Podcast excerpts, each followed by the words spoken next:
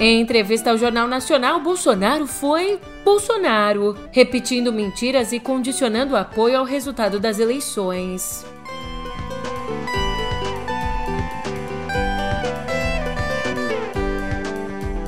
Enquanto isso, em nova pesquisa eleitoral, vantagem de Lula para Bolsonaro cai de 11 para 9 pontos.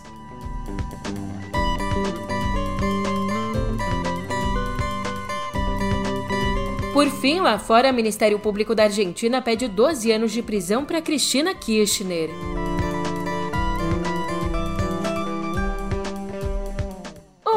Ótimo dia, uma ótima tarde, uma ótima noite para você. Eu sou a Julia Keck e aí vem cá, como é que você tá, hein? Nessa terça, dia 23, eu nem vou fazer qualquer suspense aqui, porque além de você já ter visto o título do podcast, é evidente que o assunto não pode ser outro senão a participação de Jair Bolsonaro no Jornal Nacional. E agora, então, os principais trechos da entrevista que parou o Brasil no pé do ouvido. Música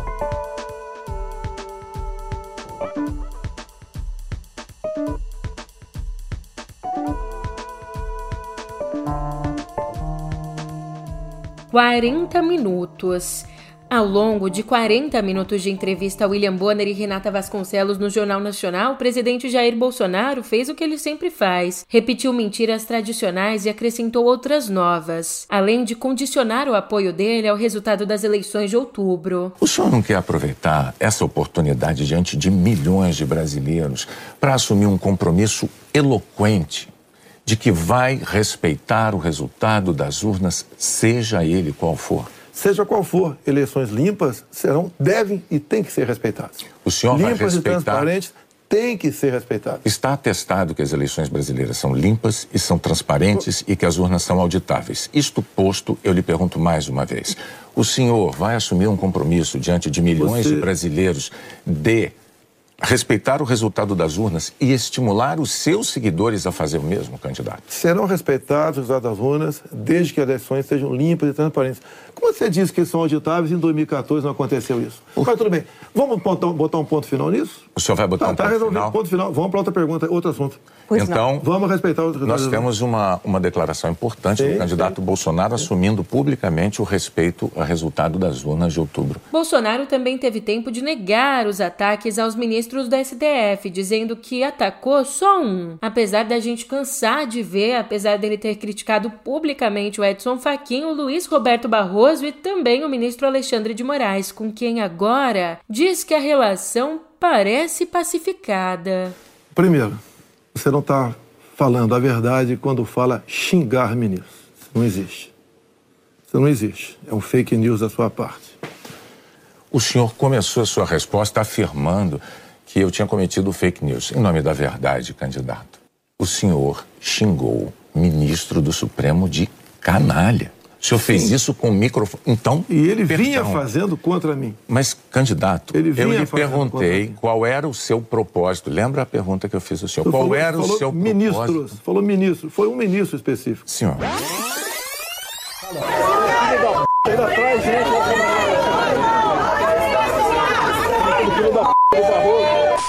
Alexandre de Moraes faz um inquérito onde não tem a participação do Ministério Público e me investiga.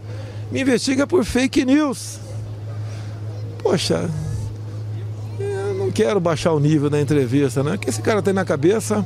O que, que ele está ganhando com isso? Quais são os seus interesses?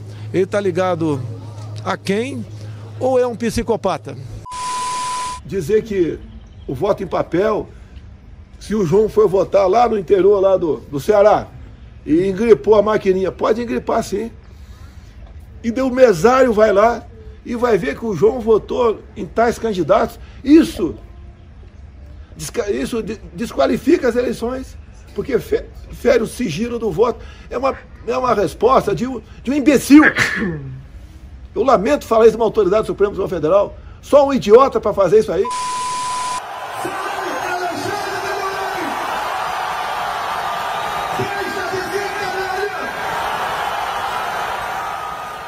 Aliás, o chefe do executivo, que foi eleito exatamente pelo nosso sistema eleitoral, também disse que as urnas eletrônicas não são auditáveis, mas sim, elas são, e inclusive entidades como a Polícia Federal participam dessas auditorias. E outra coisa, em 2014, tivemos eleições. No segundo turno, o PSDB duvidou da lisura das eleições e contratou uma auditoria. E a conclusão da auditoria do PSDB, que as urnas são inauditáveis. Então a grande interrogação é exatamente essa daí. Nós queremos evitar que dúvidas pairem por ocasião das eleições agora desse ano. Candidato, Nada mais além disso. Sobre a transparência que o senhor afirma defender das urnas, órgãos fiscalizadores como o Tribunal de Contas da União, a Advocacia Geral da União, é, associações de juízes, associações de juristas, associações de delegados da Polícia Federal, todos já atestaram a segurança das urnas eletrônicas. Eu vou além. A transparência e a segurança das urnas eletrônicas tem sido motivo de orgulho da maioria da população brasileira. E ele voltou a falar de um ataque hacker ao sistema do TSE lá em 2018, por mais que essa ação não tenha afetado a contagem de votos ou a segurança das urnas. Cara, e é muita pachorra. Ele negou que suspendeu a compra da Coronavac lá em 2020, por mais que essa ordem esteja registrada em vídeo. Houve uma distorção por parte do João Dória tocante ao que ele falou. Ele tem um protocolo de intenções, né?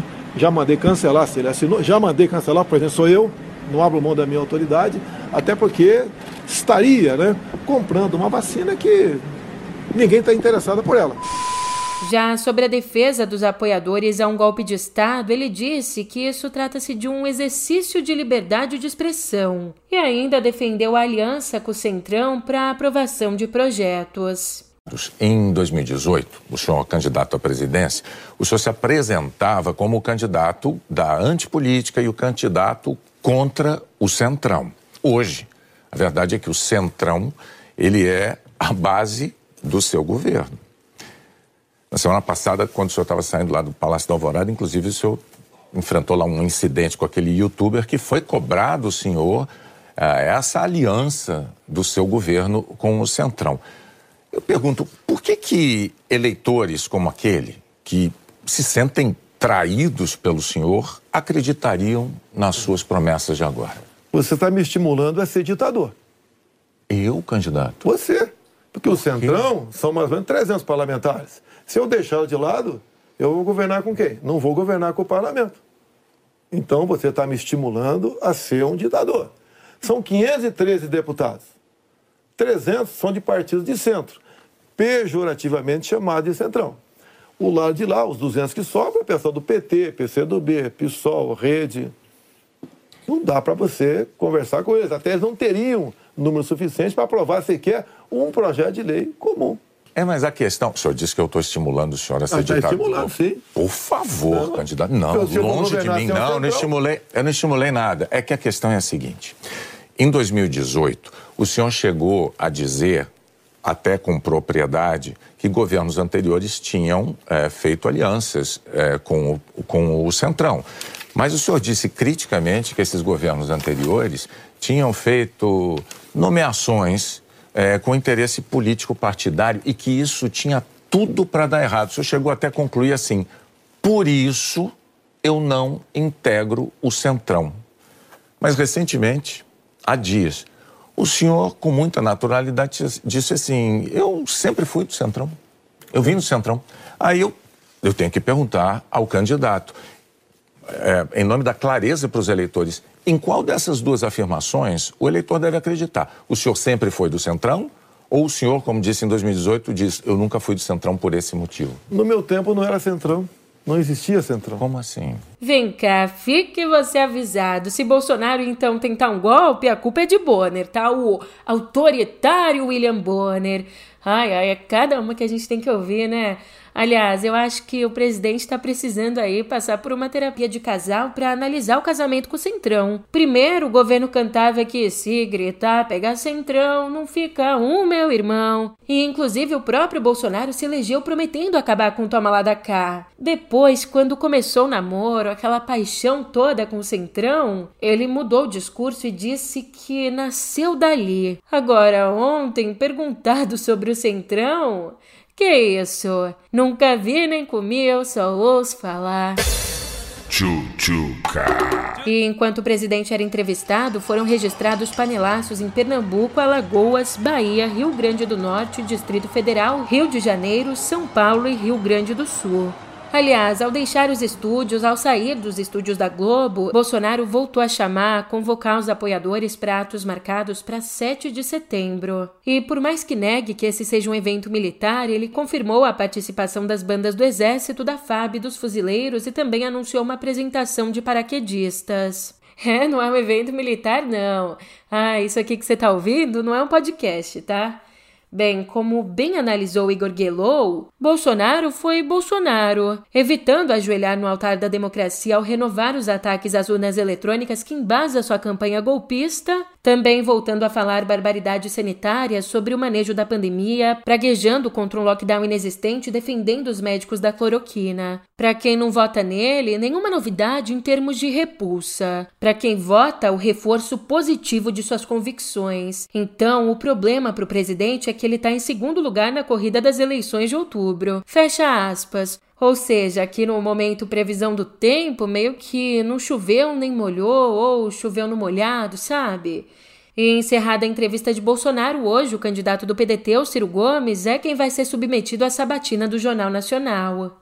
E ainda de olho na corrida eleitoral, como prometido, mais uma pesquisa eleitoral. E ó, mais uma pesquisa de intenção de votos que está mostrando o encurtamento da distância entre o ex-presidente Lula e o presidente Jair Bolsonaro. Aqui no novo levantamento FSB-BTG, o petista lidera com 45%, enquanto Bolsonaro vem em segundo lugar com 36%. Em relação ao levantamento de uma semana atrás, Lula continuou onde estava, mas Bolsonaro subiu dois pontos, ali no limite da margem de erro. Em terceiro lugar, Ciro Gomes recuou de 8% para 6%, depois aparece Simone Tebet, que foi de 2% para 3%, e Vera Lúcia e Pablo Marçal chegaram a 1% cada. Mas o PROS já anunciou a retirada da candidatura de Marçal. Ainda num eventual segundo turno, se as eleições fossem hoje, Lula venceria Bolsonaro por 52% a 39%.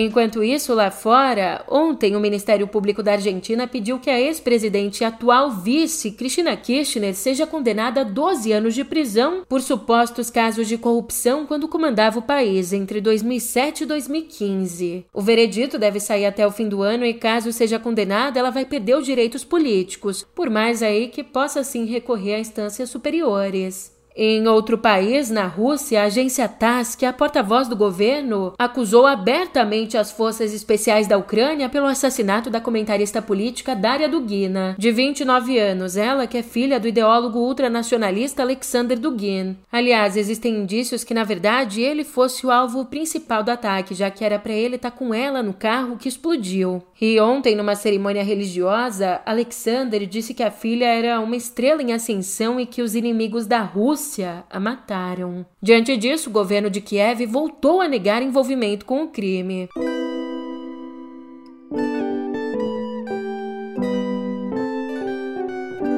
Aqui em Viver a gente começa o nosso papo falando sobre saúde, porque o Brasil ultrapassou o Reino Unido e a Alemanha, se tornando o terceiro país com mais casos de varíola dos macacos no mundo. No domingo, o Ministério da Saúde contabilizou 3.788 casos, infecções, enquanto analisa outros 4.175 suspeitos. Quem segue liderando o ranking são os Estados Unidos, com 14.594 testes positivos, segundo o levantamento mais recente do Centro de Controle de Doenças. Daí, a Espanha vem em seguida com 5.792 infectados registrados até quinta.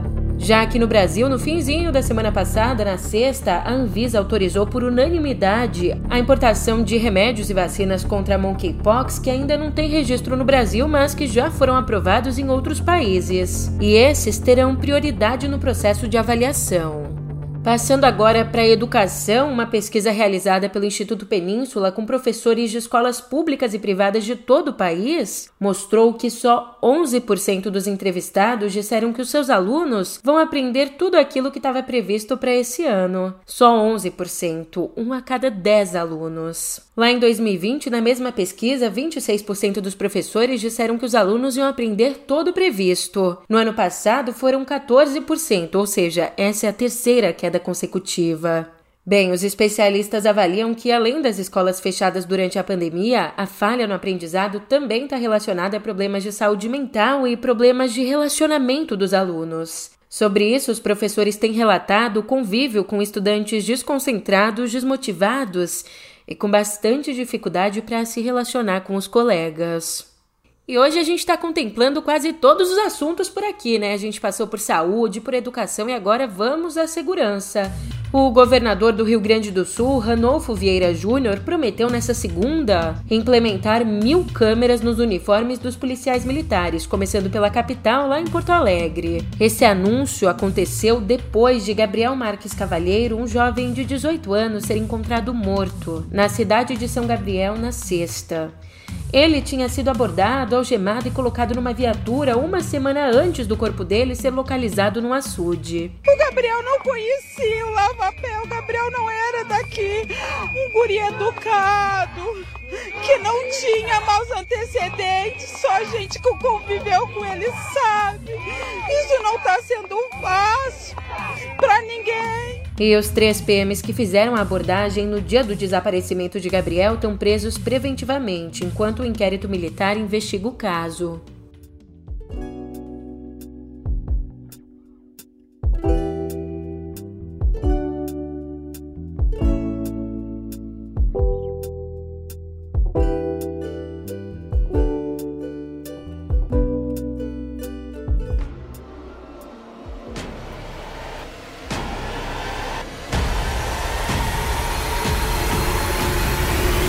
The Sandman. Com certeza você já ouviu esse nome por aí esses dias. Your waking world is shaped by dreams. Dreams and nightmares that I create and which I must control.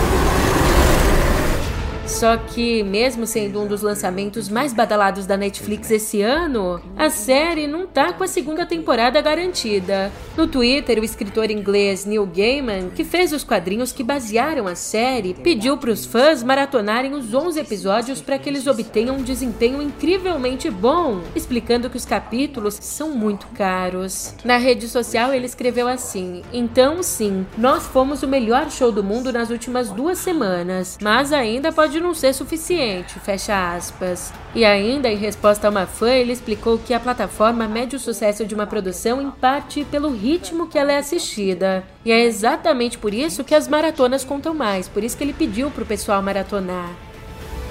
Your eyes will tell me everything, every thought, every feeling. Agora, voltando ao universo criado por George R. R. Martin,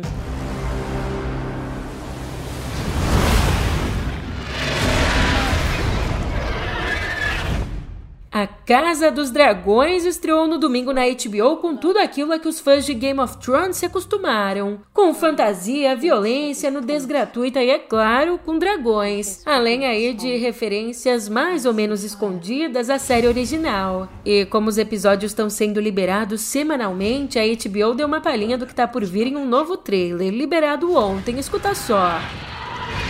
It is larger than the throne. Is larger than you.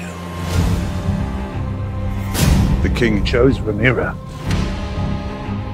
The realm will not accept her. Men would sooner put the realm to the torch than see a woman ascend the Iron Throne. I will be queen of the Seven Kingdoms. May do as you wish. When I am cold in my grave.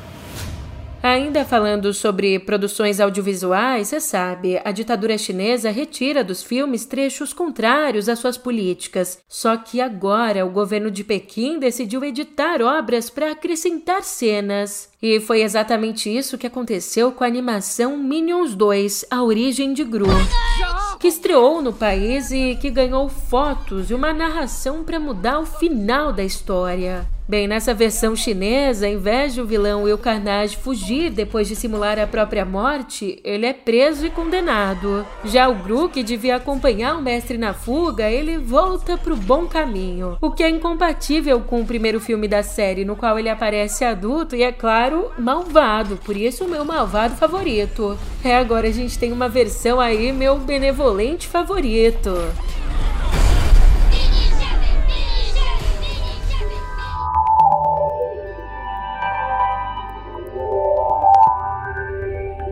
E aqui em Cotidiano Digital, Elon Musk. Agora, o bilionário negocia um acordo com a startup americana Synchron para uma possível aceleração na Neuralink, a empresa fundada por ele para desenvolver chips implantados no cérebro de humanos. Ô Julia, mas para que essa parceria? Como que a empresa ia ajudar o Elon Musk? Ó, para você entender, fundada lá em 2016 em Nova York, a Synchron tem como objetivo ajudar pacientes paraplégicos a manusear objetos eletrônicos com a mente.